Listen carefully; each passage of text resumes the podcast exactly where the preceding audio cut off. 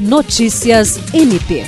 O Ministério Público do Estado do Acre recebeu nesta terça-feira, 20 de setembro, a visita institucional de integrantes do Ministério Público do Estado do Maranhão que vieram conhecer a estrutura e modelo de trabalho do Centro de Atendimento à Vítima e do Núcleo de Apoio e Atendimento Psicossocial. A equipe do MP do Maranhão foi recebida pela coordenadora geral do CAV, Natera, Procuradora de Justiça Patrícia de Amorim Rego e pelo Procurador-Geral de Justiça Danilo Lovisaro do Nascimento. Representaram a instituição visitante o diretor da Secretaria para Assuntos Institucionais, promotor de Justiça José Márcio Alves, a promotora de Justiça da Infância e Juventude Lana Pessoa e a assessora de gestão Giovana Furtado.